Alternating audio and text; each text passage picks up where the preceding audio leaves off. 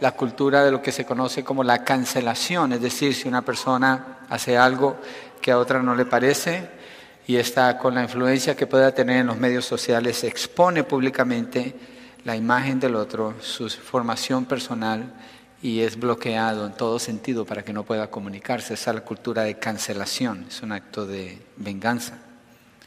Y nosotros como creyentes debemos reconocer esto y evitar caer en este patrón de buscar nuestra propia justicia, nuestros derechos y nuestra propia satisfacción. Eso es del mundo.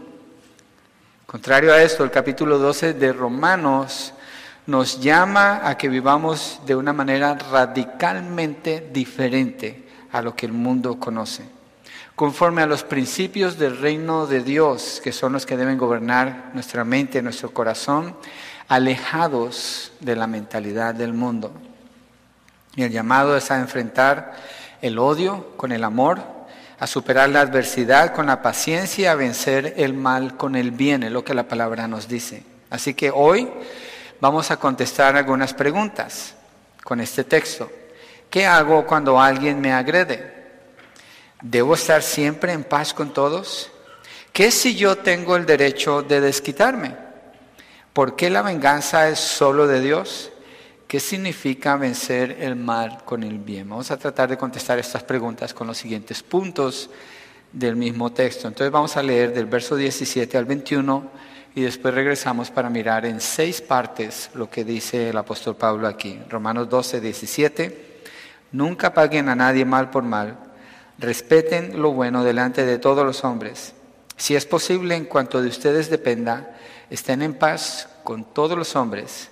Amados, nunca tomen venganza a ustedes mismos, sino den lugar a la ira de Dios, porque escrito está, mía la venganza, yo pagaré, dice el Señor.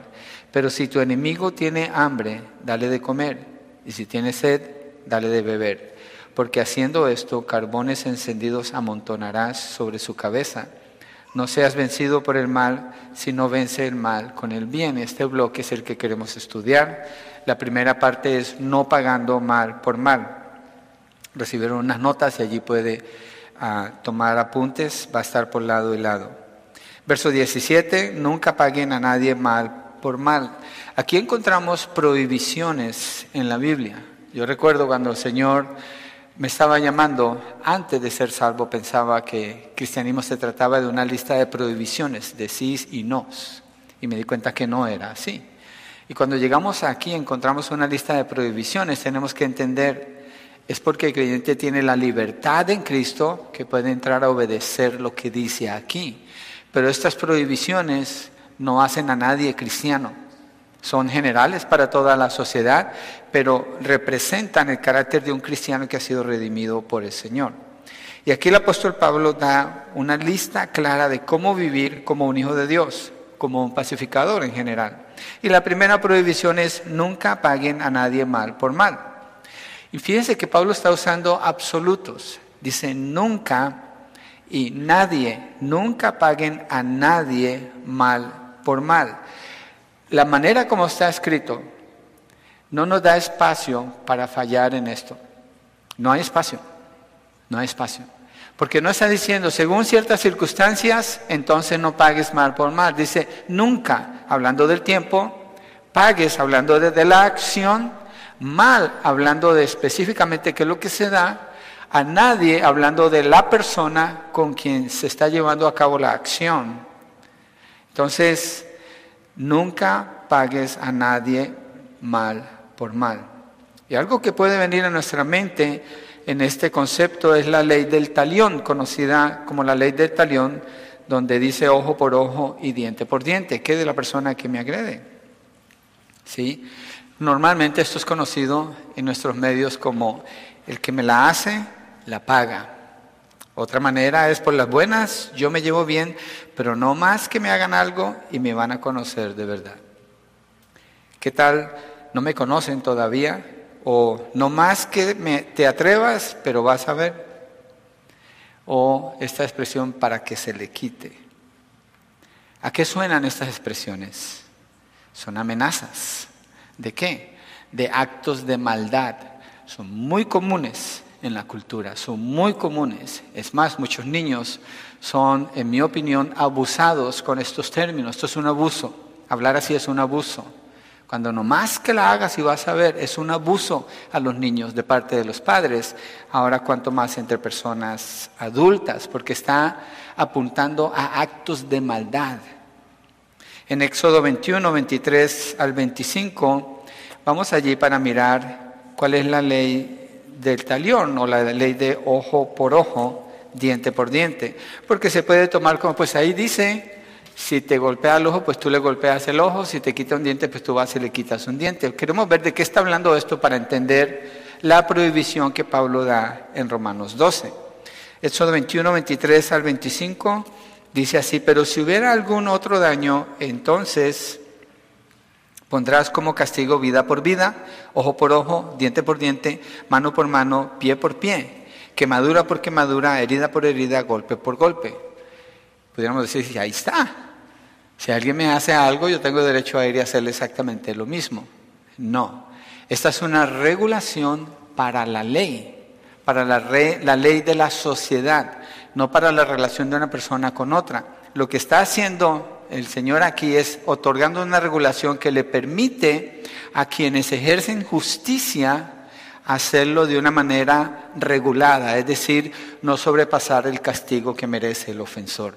Pero no le está diciendo a una persona en particular que vaya y haga eso.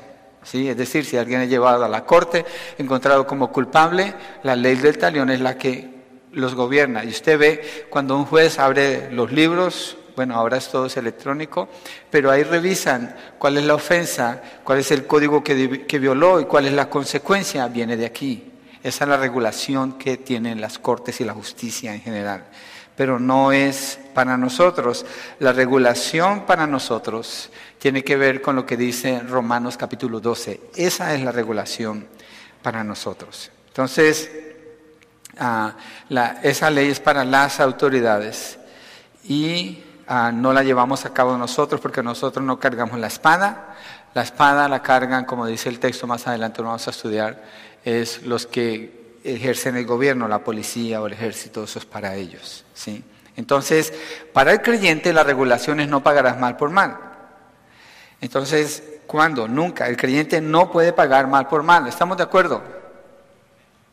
El creyente no puede pagar mal por mal a nadie. ¿Estamos de acuerdo? Ese nadie abarca a cualquier ser humano. No hay excepción aquí. Y el creyente no puede pagar mal por mal a nadie nunca. ¿Estamos de acuerdo? Con el tiempo, con la persona, con las circunstancias.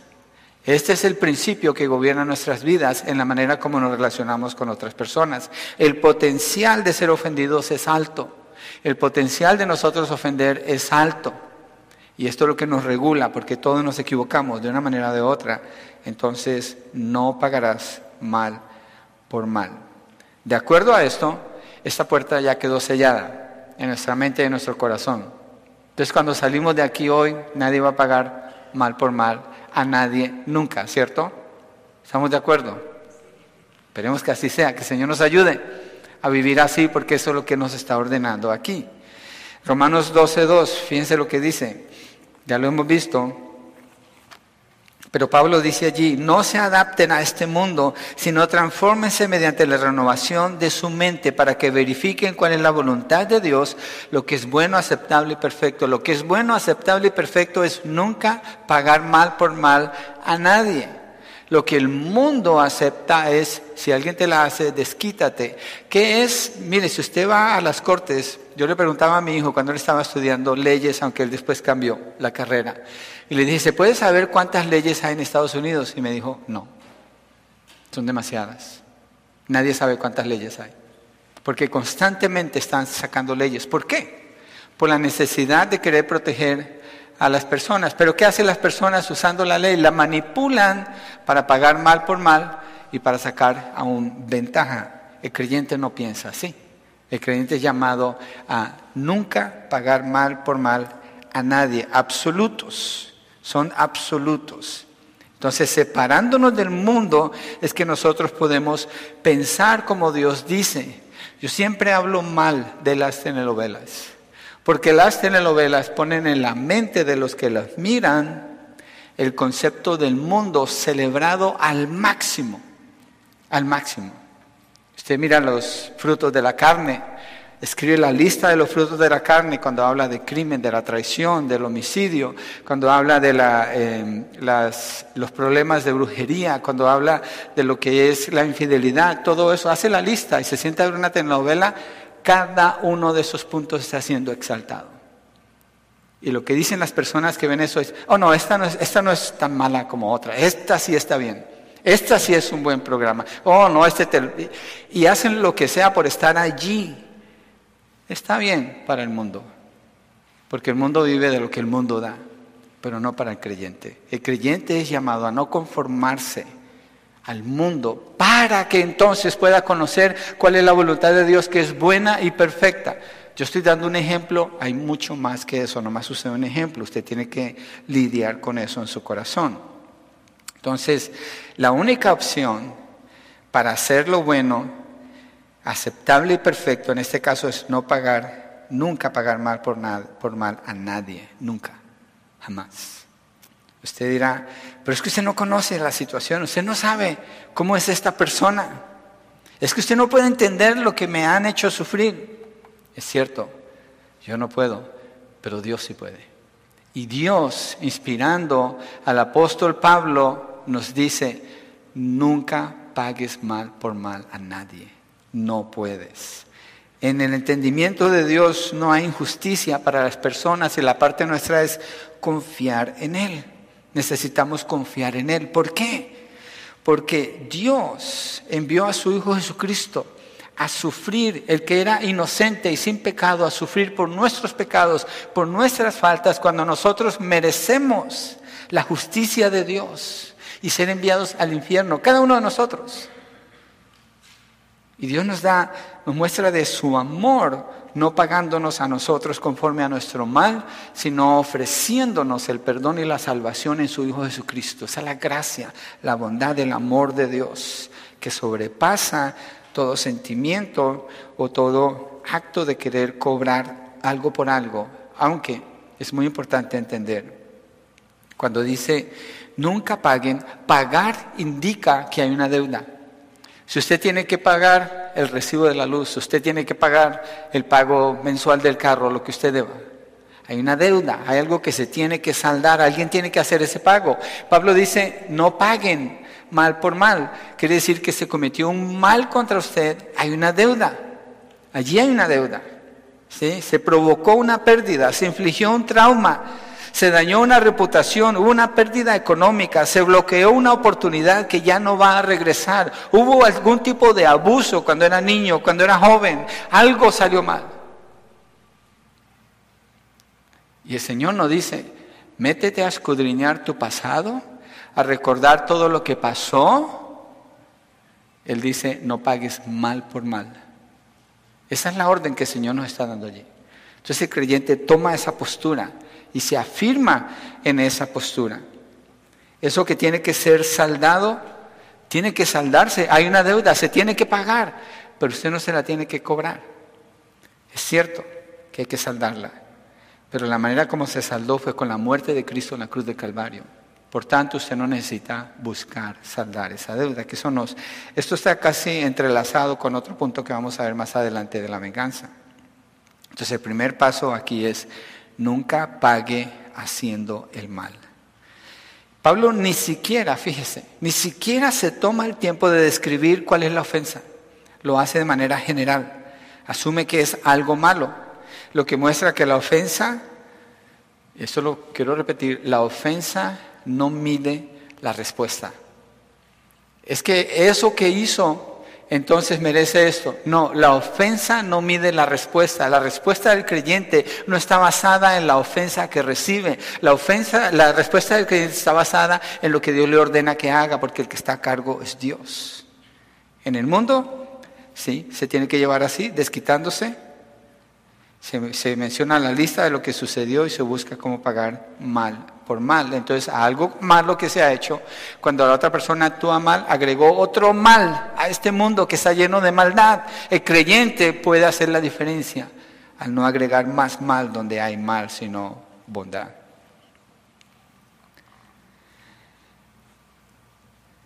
¿Qué es maldad?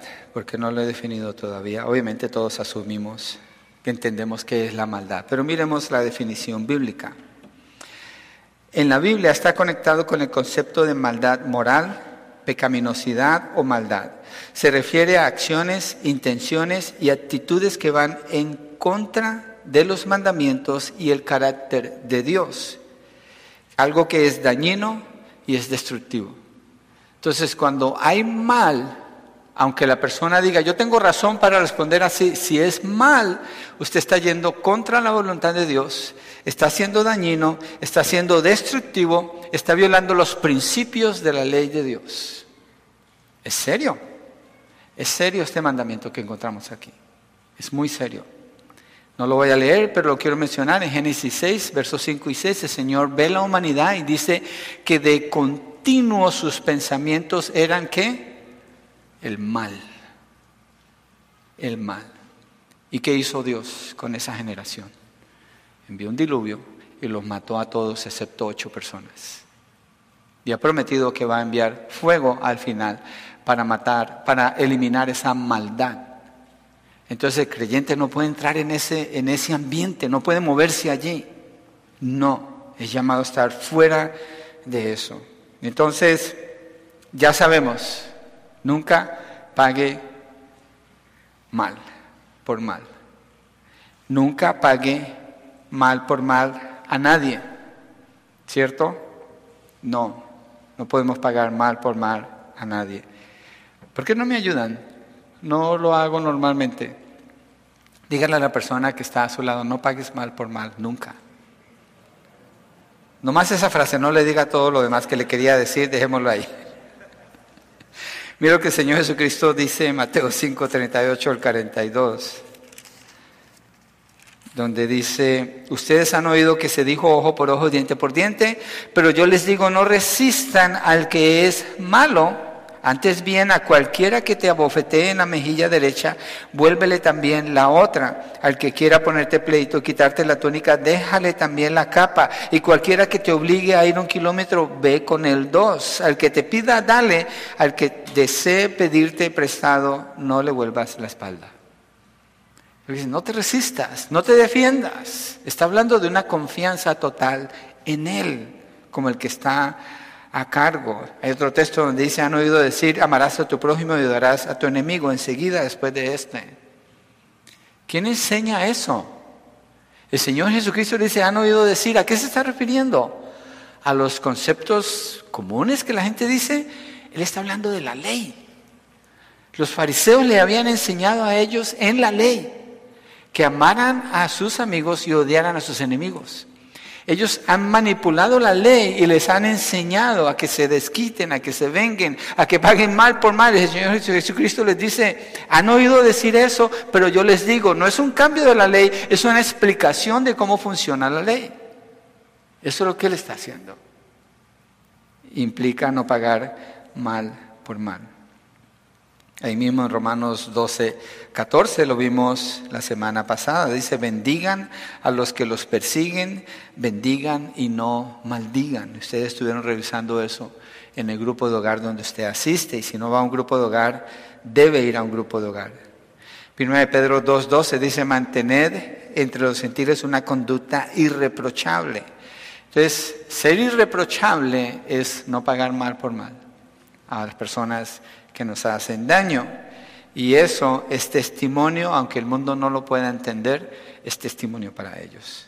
Entonces, no pague mal por mal, no pague mal por mal a nadie, no pague mal por mal a nadie nunca. Nos movemos al siguiente punto o explicamos un poquito más este, ¿estamos claros?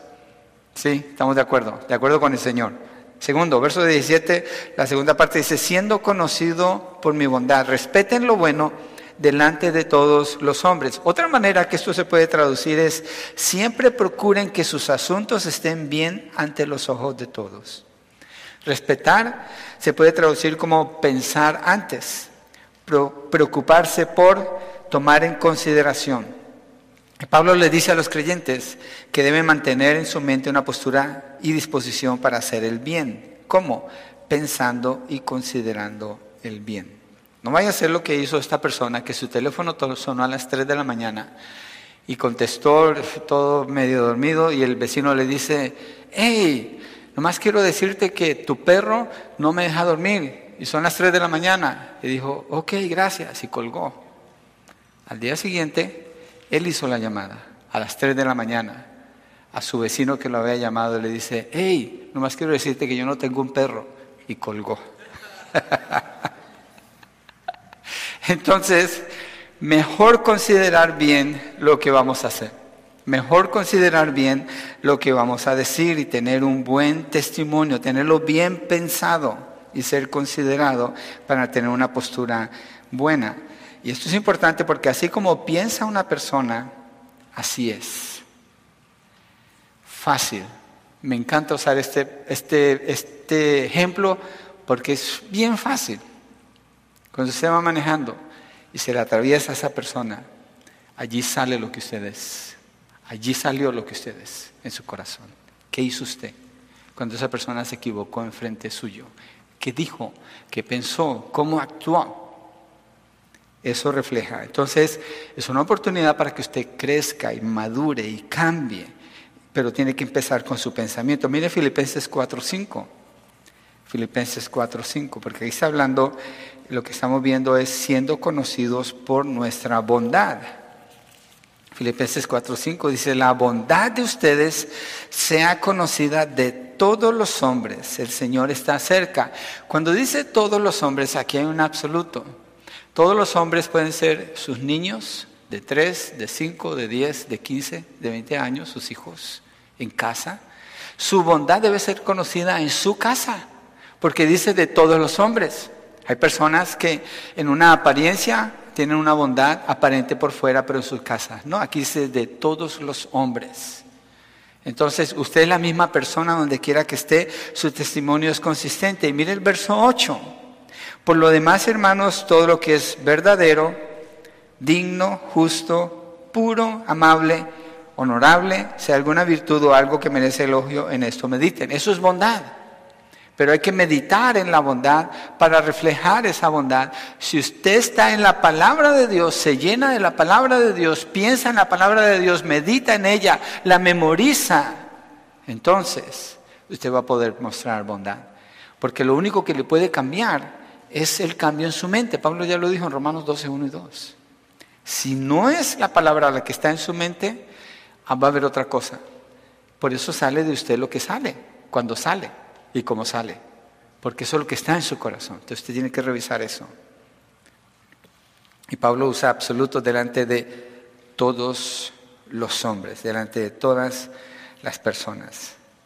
En Mateo 5:16 dice, así brille vuestra luz delante de los hombres. No está diciendo que usted tiene que ser luz. Lo que está diciendo ese texto es como somos luz, brillamos como tal. Es lo que somos, es lo que Dios hizo de nosotros si estamos en la fe. Entonces brillamos como lo que somos. Juan Calvino resume, el significado de respeten lo bueno delante de todos los hombres así.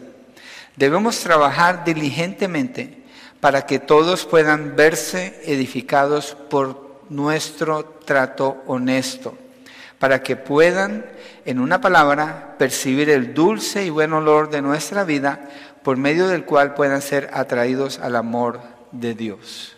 Nuestro comportamiento habla y atrae a otras personas al Señor. Entonces, primero, no pague mal por mal, no pague mal por mal a nadie, no pague mal por mal a nadie nunca. Segundo, sea conocido por su bondad. ¿Cómo es conocido usted? Como una persona amable, honesta, agradable, amorosa. No sea esa persona que dice, no, ese vecino es bien gruñón, ni siquiera quiere estar cerca de él. No. O en su casa. Oh, mi papá es bien gruñón. No, no se ha conocido por ser así. Debe manifestar bondad, porque eso es lo que Dios ha puesto en usted. Tercero, siendo un pacificador. Si se fijan, todo esto es práctico, todo esto es súper práctico. Siendo un pacificador, verso 18 de Romanos 12, dice, si es posible, en cuanto de ustedes dependa, estén en paz con todos los hombres. Es decir, practicar la paz hasta donde sea posible. Esta mañana veíamos en la clase de cómo eh, solucionar conflictos bíblicamente donde hay situaciones donde no se puede, donde es imposible, entonces usted se sale de allí. Y eso es un acto de ser pacífico, no por huir del problema o el conflicto, sino porque puede llevar a algo que es grave, entonces mejor no participa de eso. Pero la práctica del creyente es ser un pacificador. ¿sí? Mateo 5.9 muestra las características de un pacificador. Bueno, perdón, muestra al pacificador como una de las características del ciudadano del reino de Dios. Mateo 5.9 en el Sermón del Monte, estas son las bienaventuranzas. Dice, bienaventurados los que procuran la paz, pues ellos serán llamados hijos de Dios. Hay un mensaje completo en cuanto a esto en la serie de Mateo. Lo puede encontrar en YouTube.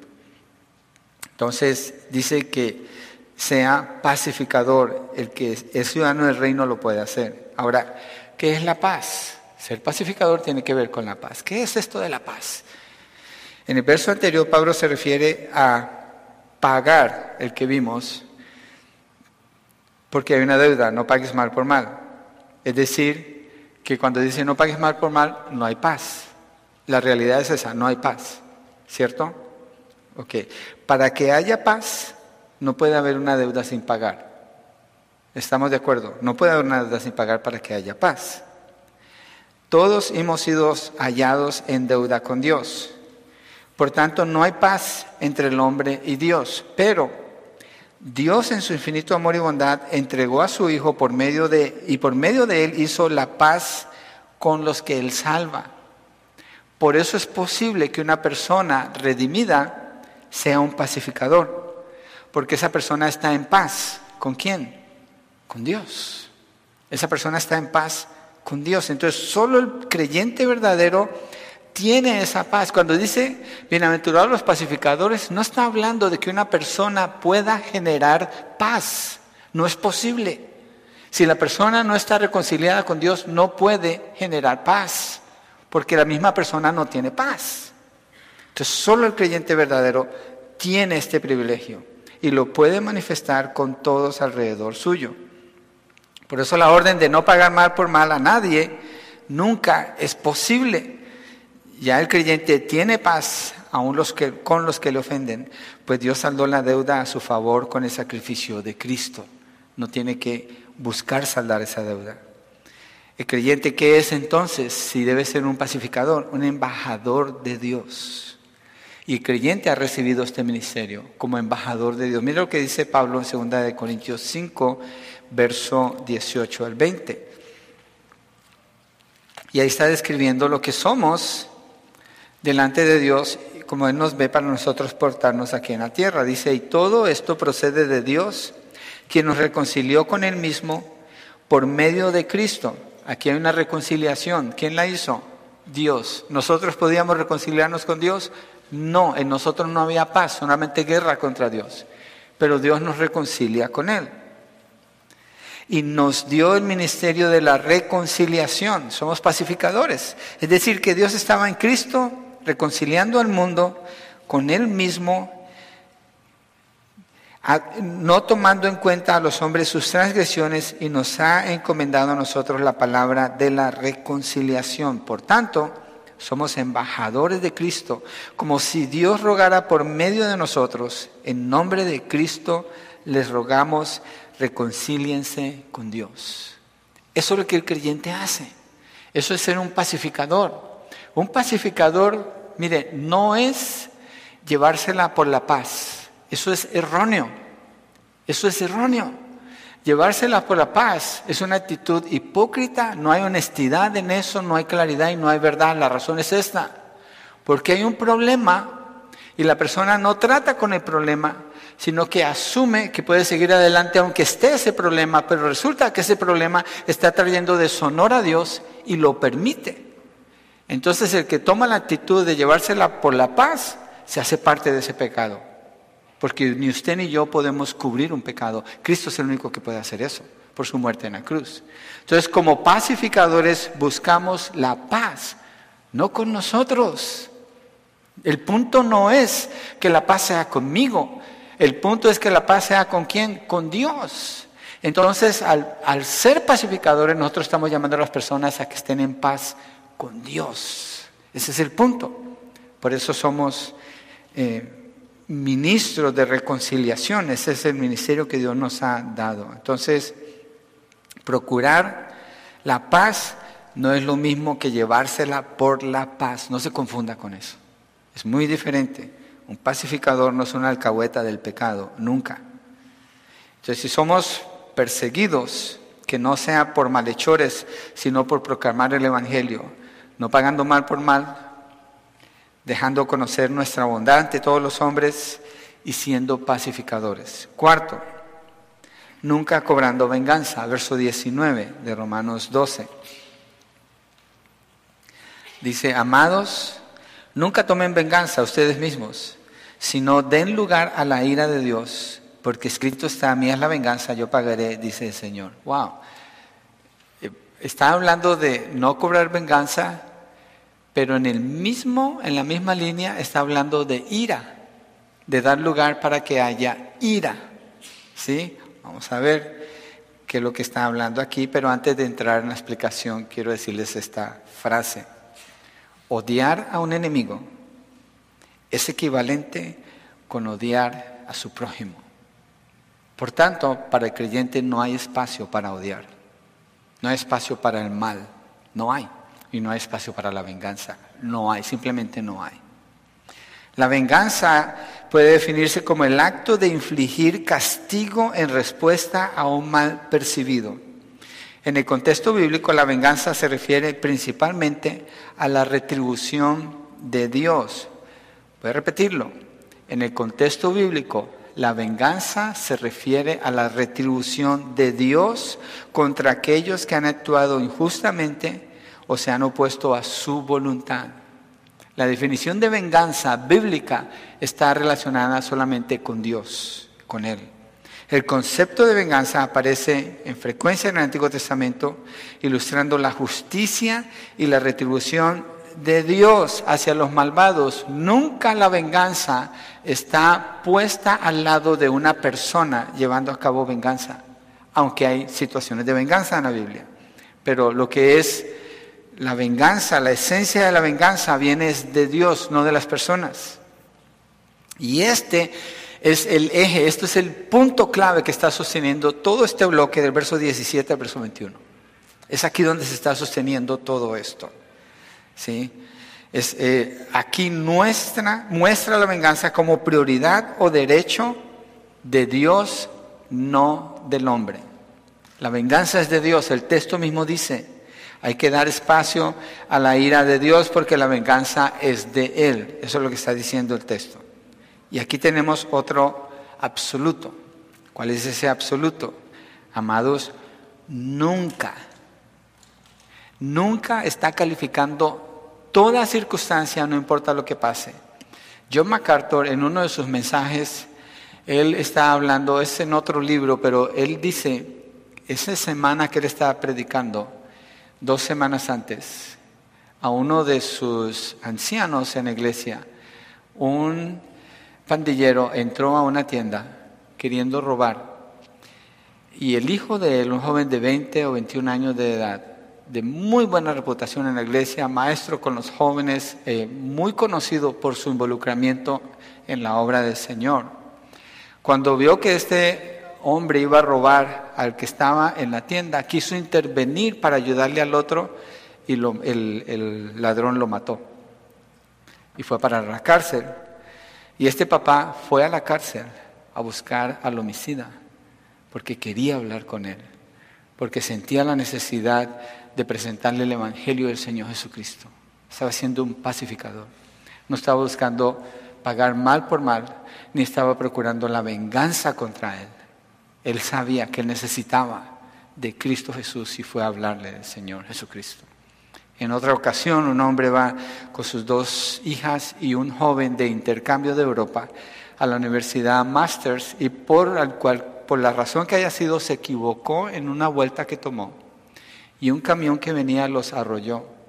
Murieron sus dos hijas, eran gemelas. Y él quedó mal herido, se recuperó, el joven que iba con ellos también se recuperó. Y cuando tuvo la oportunidad de hablar, le preguntaron, ¿cómo te sientes? Y dice, yo sé que mis hijas están cantando al Señor, están con Él. Y me alegro que este joven no haya muerto, porque él no conoce al Señor. Él necesita la oportunidad de venir a Cristo. El creyente tiene una mente que se caracteriza porque piensa en las cosas del cielo, no las de la tierra. Desde el principio de este capítulo Pablo lo establece. No se acomoden, no se adapten a este mundo. Transfórmense mediante la renovación de su mente por el conocimiento de la palabra, de la verdad. Este conocimiento debe transformar nuestras mentes. No pagar mal por mal. El creyente no debe entrar allí. Debe conocer su bondad, debe ser un pacificador y nunca tomar venganza por sí mismo. No, y aquí es una orden absoluta, no tiene opción, no hay plan B, no hay excepciones, no hay excusa que valga. No tenemos salida, no tenemos salida aquí, los creyentes. Solamente tenemos una sola opción, no tomar venganza a nosotros mismos. No es del creyente venganza, esto le pertenece a Dios. La razón es porque el hombre no puede llevar a cabo la venganza. Dios sí. La razón es esta. Si una persona fuera a tomar venganza contra otra persona por un mal que hizo, el conocimiento que esa persona tiene es limitado de las motivaciones, de los pensamientos, de las circunstancias, de todos los eventos. No puede ver todo. Lo que percibe va a ser diferente a lo que sucedió y va a ser engrandecido. Y si esa persona toma venganza, va a ser un daño más grande y va a generar más odio que va a causar otra venganza. Y usted conoce de historias de familias que así se la pasan y nunca se termina eso. más produce muerte, violencia, destrucción, sufrimiento. Nunca hay justicia, nunca. No puede haber, porque el hombre no tiene esa capacidad. Solamente Dios tiene esa capacidad. ¿Y va a cobrar Dios venganza? Sí, seguro que sí, con los que mueran sin Cristo. Ahora, ¿el creyente debe, orar para que Dios cobre venganza? Ahorita lo vamos a ver, porque sí hay un texto que dice eso, pero queremos ver su contexto. Entonces, la venganza es de Dios. Y dice, no cobren venganza por sí mismos, sino den lugar a la ira de Dios, porque escrito está, mía es la venganza, yo pagaré, dice el Señor. Y Pablo está haciendo referencia a Deuteronomio 32, 35, donde dice, mía es la venganza y la retribución, a su tiempo el pie de ellos resbalará, porque el día de su calamidad está cerca, ya se apresura lo que les está preparado. Dios va a cobrar venganza de sus enemigos. Los que mueran sin Cristo, Dios se va a vengar de ellos. Si no es así, la salvación no tiene sentido. Si no es así, la muerte de Cristo en la cruz no tiene sentido. Si no es así, no tiene sentido cuando eh, Salmo 7 dice que Dios de continuo está airado contra el impío, tiene sus armas afiladas y preparadas contra él. Pero la ira del hombre no puede manifestar la justicia de Dios. Por eso Pablo dice, airaos, pero no pequéis. Porque en medio de la ira hay pecado. El hombre debe resistir, moverse en ese ambiente. El juicio le pertenece a Dios. Solo Él puede ver cada detalle. Él no necesita testigos. Él no necesita armar un caso. Dios sabe. Solo Él puede juzgar y ejecutar precisamente para que haya venganza. Esto indica que las personas que mueren y van al infierno porque son juzgados por Dios, porque mueren sin creer en Cristo Jesús, van a recibir venganza de Dios, retribución de acuerdo a sus pecados, como dice el libro de Apocalipsis, que van a ser juzgados ante el gran trono blanco por sus obras. Entonces un homicida va a recibir una retribución de acuerdo a su pecado y todo lo demás que cometió, diferente a uno que fue moralmente correcto, una persona aparentemente respetable, pero nunca creyó en Cristo. Pero ambos van a ser recibir la venganza de Dios por no obedecer su palabra y no creer en su Hijo Jesucristo. Entonces, eso le pertenece es a Dios. Nosotros podemos juzgar a una persona, la palabra dice que sí. En Mateo capítulo 7 dice, no seas hipócrita. Saca la viga que está en tu ojo para que puedas ver la mota que está en el ojo de tu hermano. No está diciendo que no lo hagas, está diciendo, mira tu propia maldad, mira tu propio pecado y no asumas que tú puedes tomar el, rol de un juez. No es así. Y cuando haces un juicio determinas, es decir, alguien le robó, usted dice, es un ladrón, lo juzgó, no, usted está afirmando algo que sucedió, es todo lo que es. Pero el juicio como juicio final y venganza, eso solamente le pertenece a Dios. Mire 1 Pedro 2, 23, donde el apóstol Pedro nos deja ver aquí la actitud de Cristo frente a, a, ser ultrajado. 1 Pedro 2.23 dice así, y quien cuando lo ultrajaban, está hablando de Cristo, no respondía ultrajando, cuando padecía, no amenazaba, sino que se encomendaba a aquel que juzga con justicia. Esa es la actitud del Señor Jesucristo. Una plena confianza en el Padre, no una retribución a quienes estaban afligiéndolo a Él. Entonces estamos de acuerdo, todos somos merecedores de la ira de Dios. Todos somos merecedores de la venganza de Dios en contra nuestra por nuestros pecados. Pero Jesucristo cuando se ofrece como sacrificio para recibir en Él, mire, cuando Cristo está en la cruz, Dios está cobrando venganza de nuestros pecados en la cruz. Dios está ejecutando a su Hijo, está derramando su ira y castigando cada pecado por los que Él murió allí en la cruz del Calvario. Ahí está la venganza de Dios. Y por eso, por creer en Cristo Jesús, por esa obra que Él hizo, entonces el creyente queda libre de ser ejecutado por Dios, tiene paz con Dios y entonces ahora se puede relacionar sin hacer mal y sin cobrar venganza, porque no hay retribución para Él y Él recibió de gracia ese regalo cuando no lo merecía. Entonces el creyente no necesita vengarse. ¿Por qué? Porque estamos en paz con Dios. Mi pregunta para usted es esta. Lo acabo de decir como una afirmación, pero ahorita lo quiero decir como una pregunta. ¿Está usted en paz con Dios? Y si está en paz con Dios, ¿por qué airarse? ¿Por qué cobrar venganza? ¿Por qué? ¿Por qué? Es una negación del amor de Dios, es una negación de la bondad de Dios, es una negación de su compasión y de su misericordia querer tomar una postura de venganza. Y es la realidad para muchos, porque Pablo está diciendo, no es como que esto no pasa en la iglesia del Señor. Mira el texto, míralo, verso 19, amados. Pablo habla con un cariño por ellos, dice, amados, no cobren venganza.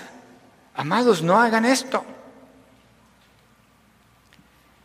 Entonces, basado en la obra de Cristo, Pablo puede decir con certeza, nunca tomen venganza. Jamás, jamás. Absolutamente no hay razón para hacerlo.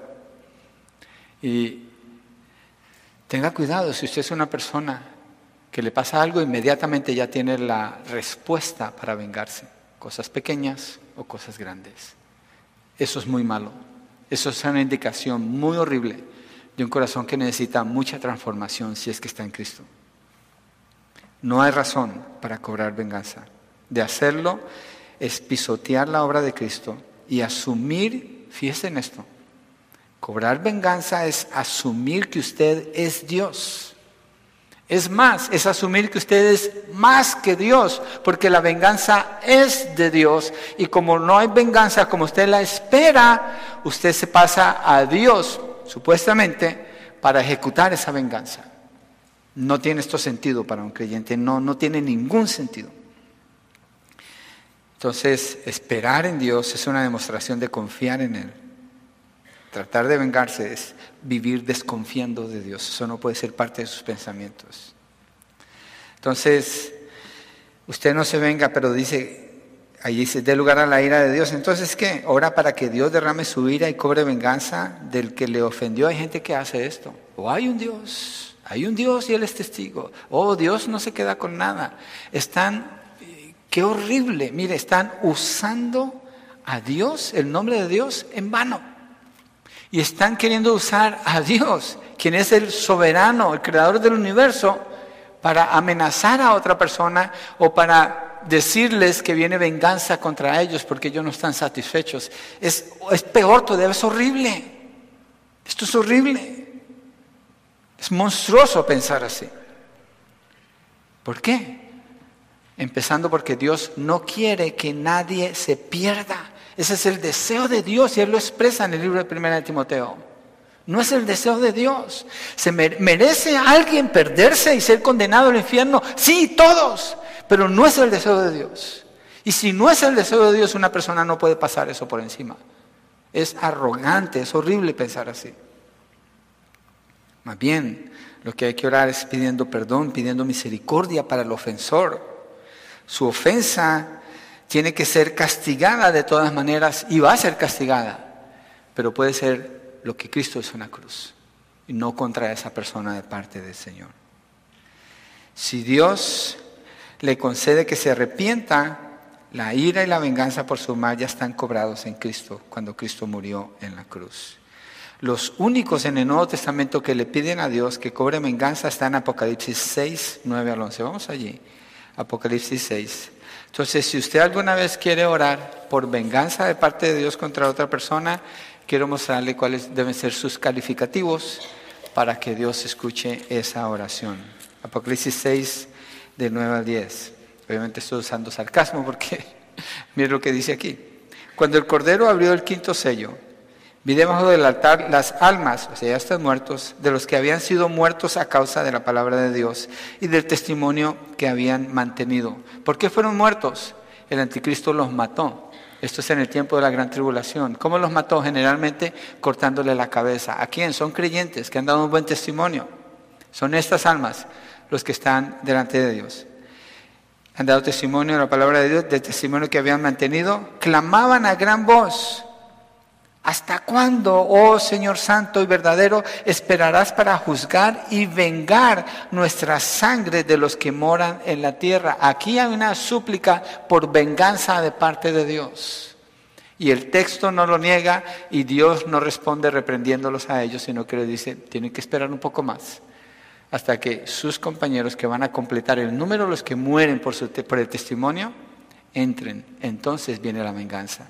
Se sigue leyendo Apocalipsis, sí, sí, esa venganza viene contra los que son enemigos de Dios y se levantan contra la iglesia del Señor, contra los creyentes y no, no quieren nada con Dios, no creen en Cristo. Dios va a cobrar venganza de ellos. Entonces, ¿cómo califica usted para pedirle a Dios que cobre venganza?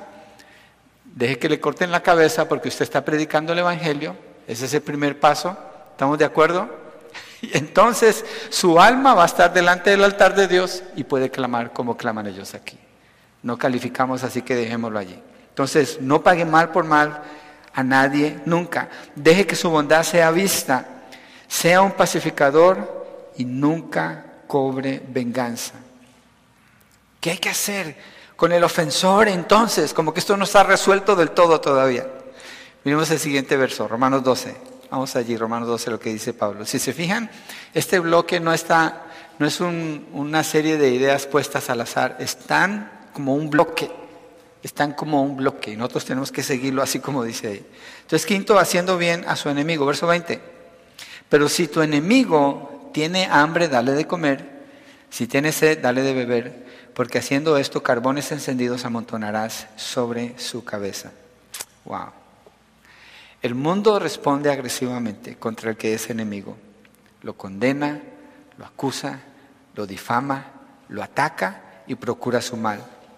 Pero el creyente recibe instrucciones específicas de no pagar mal por mal, de no cobrar venganza, sino de obrar bien con esa persona de buscar obrar bien.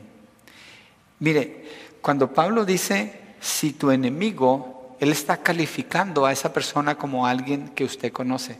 Usted sabe quién es. Esta no es una declaración general.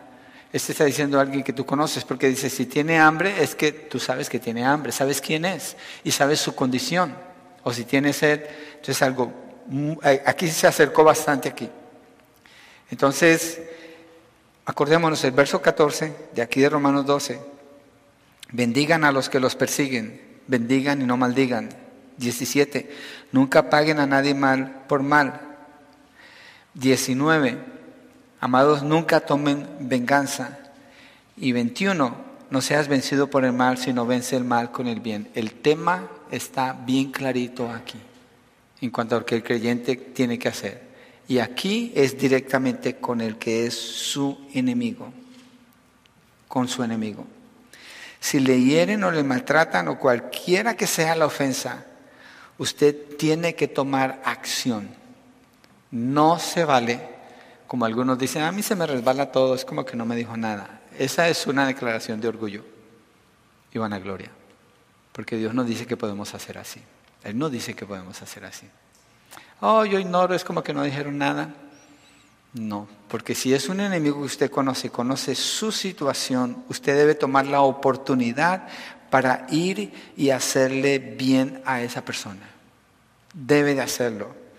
Cuando dice Pablo, si tu enemigo tiene hambre, indica que usted sabe de su enemigo, es alguien que lo conoce, está cerca lo suficiente para que usted conozca su necesidad, en este caso hambre y sed. En este contexto, fíjese, esto fue escrito en el siglo primero. Pablo está diciendo, dale agua. Tomemos el ejemplo del agua. Usted ahorita dale agua, ah, pues hay una botella de agua ahí en la cocina, la saco y la llevo. No, ellos no tenían agua en sus casas. Para tener agua tenían que viajar y llevar un container con que sacar ese agua y cargar ese agua.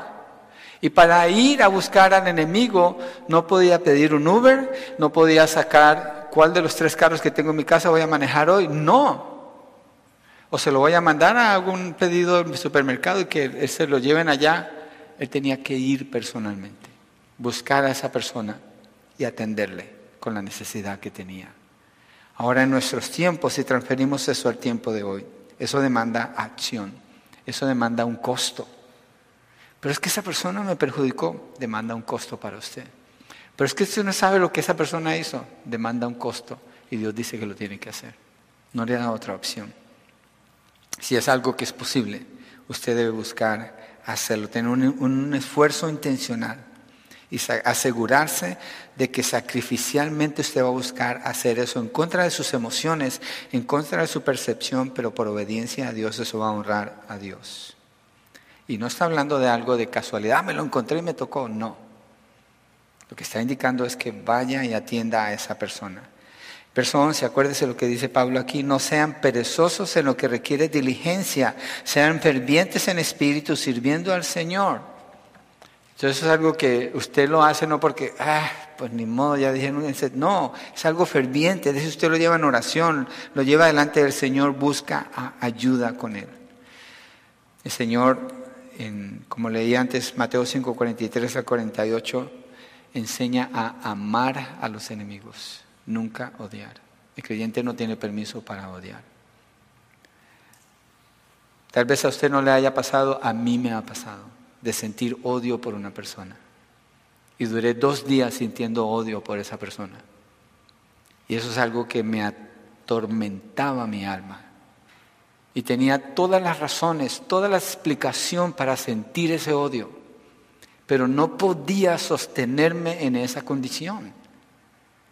Y tenía que ir con el Señor y orar y decirle, Señor, quiero traer estas emociones, quiero traer esta percepción que tengo en mi corazón, necesito dejar esto delante de ti. Yo no puedo, tú no me das permiso para que yo sienta esto, ni para que lo guarde en mi corazón, no puedo. Dios no nos da permiso. Tiene que abandonar eso, tiene que dejarlo, ponerlo en las manos del Señor y entonces comienza y cambia.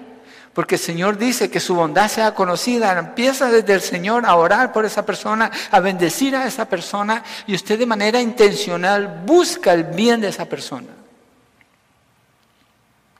Usted busca el bien de esa persona. Yo con personas así específicamente dedico tiempo para orar, porque quiero obedecer lo que dice aquí. Y eso guarda mi corazón.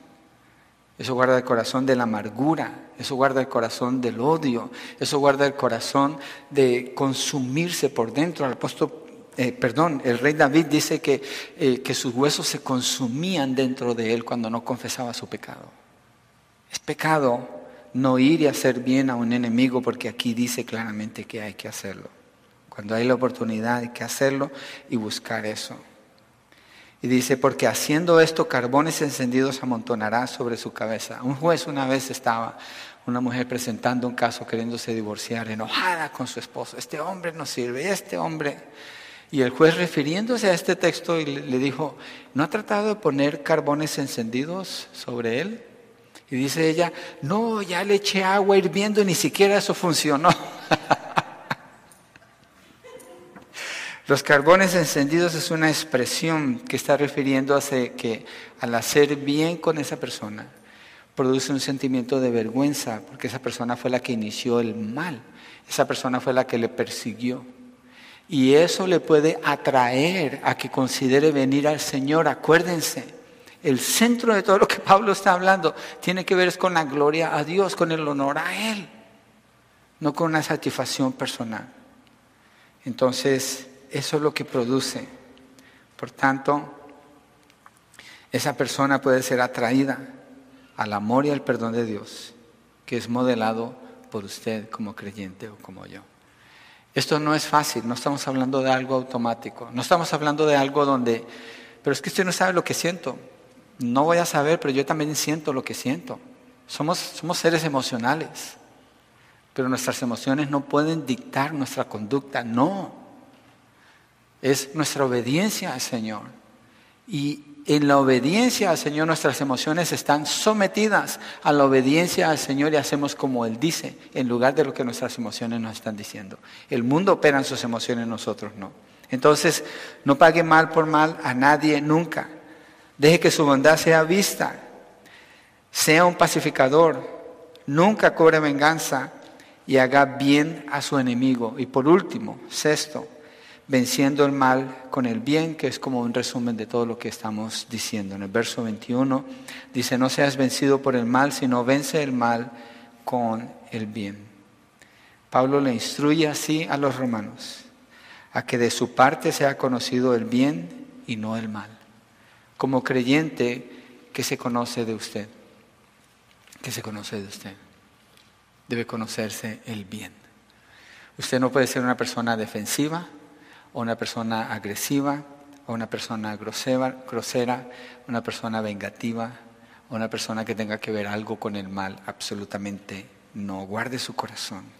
Hay mucha maldad en el, en el mundo, suficiente para que nosotros agreguemos algo más allí. Es un mundo de tinieblas donde podemos ser luz con un comportamiento que no es como el del mundo.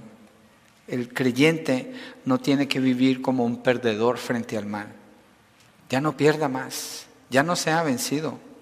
Usted es un vencedor en Cristo Jesús. Venza con el bien el mal. Tenga fe en Dios, obedézcalo, no busque vengarse, responda con bien siempre. Deja que su bondad sea conocida. Es un llamado desafiante el que Dios nos da aquí y demanda que la manera de vivir así sea porque se manifiesta el poder de Dios en su vida. Esto no es en sus fuerzas. Es la gracia de Dios, es el amor de Dios, es el poder de Dios por la tercera persona de la Trinidad que vive en usted, el Espíritu Santo. Cuando optamos por responder al mal con el bien, no solo impactamos nuestras propias vidas, sino que también mostramos al mundo el poder transformador de Dios en nosotros. Cristo lo mostró toda su vida y lo demostró en la cruz de manera suprema, en la manera como Él se comportó allí. Confía en el Señor, dependa de su gracia y de su poder y permita que Él guíe cada uno de sus pasos para mostrar bondad, para ser victorioso sobre el mal. La única manera de vencer el mal es una y nada más, es con el bien. No existe otra forma solamente con el bien. Entonces no pague mal por mal a nadie nunca. Deje que su bondad sea vista de todos los hombres. Sea un pacificador. Nunca cobre venganza. Haga el bien a su enemigo y venza el mal con